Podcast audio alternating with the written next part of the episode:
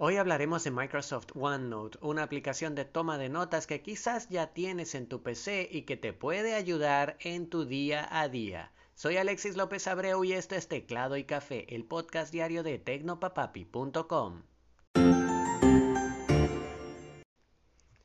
Bienvenido a Teclado y Café. Hoy quería empezar a dedicar un día a la semana para recomendarte alguna aplicación o juego para tu PC con Windows o tu teléfono Android, o quizás alguna serie de Netflix o cualquier cosa que haga que tus días sean más agradables o útiles. Hoy empezaré con OneNote, una aplicación de notas para Windows y Android que si eres como yo probablemente te guste. A mí se me olvida todo, todo. Soy de los que entran a la cocina con la taza en la mano para servirse café, se dan cuenta de que la llave del agua está goteando, se paran a revisar la llave y ya más nunca se sirven el café. Y aunque eso es completamente irrelevante para el trabajo, hay cosas que sí necesito recordar. Para anotar esas cosas he pasado por diferentes apps, SimpleNote, Evernote, Joplin, Google Keep, y aunque todas están buenas, y de hecho en el blog tengo entradas recomendando algunas como Google Keep, el problema es que cada una tenía cosas geniales y cosas que faltaban y entonces terminaba paseando entre una y otra. Al, al final decidí probar OneNote y parece que encontré mi lugar. Eh, una de las ventajas de OneNote es que ya tienes prácticamente todo lo que necesitas para empezar en tu PC si usas Windows 10.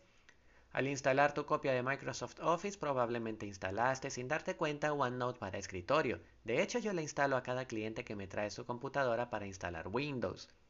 También viene dentro de Windows la aplicación de Sticky Notes o notas adhesivas, que son notitas rápidas que viven en tu escritorio y se sincronizan con las notas rápidas de la aplicación para Android.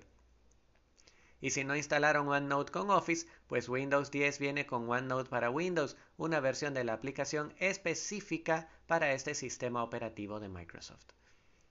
Lo cierto es que para tener tus notas en todos lados, solo te queda instalar la app en Android e iniciar sesión con tu cuenta de Microsoft y listo.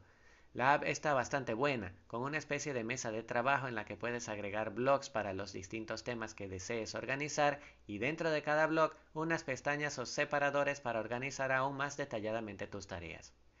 En mi caso tengo un blog llamado Mi blog en el que están los separadores de artículos de texto y episodios del podcast.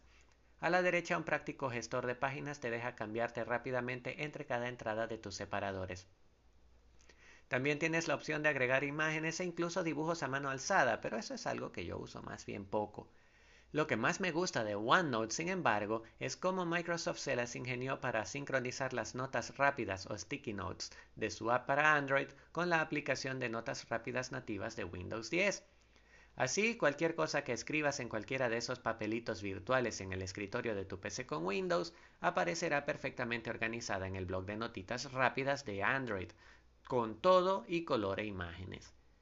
Esa, aparte de la de escribir los artículos, es quizás la función que más utilizo en Windows porque corro a ella cuando necesito anotar algo de un cliente o una idea para el blog o el podcast o lo que sea de lo que me haya acordado en un segundo y necesite recordar después. En fin, que si quieres probar una app de notas gratuitas que sincronice tus ideas con todos tus aparatos y que probablemente ya tienes en el PC, deberías darle un vistazo a OneNote. En las notas del episodio tienes el enlace para OneNote en la web y el widget para descargar la app en tu teléfono Android. Pruébala y comparte conmigo en los comentarios las impresiones sobre esta app. Eso es todo por hoy. No hay noticias, no hay secciones. Nos encontramos mañana. Un abrazo, comparte este episodio con tus amigos y sígueme si te parece útil el contenido en www.tecnopapapi.com, en arroba tecnopapapi en Twitter, Facebook, Instagram y Telegram o en tu aplicación de podcatcher favorita, Google Podcast, Apple Podcast, Pocket Cast Podcast Addict y cualquiera de ellas. Ahora sí, que me enredo mucho. Hasta mañana.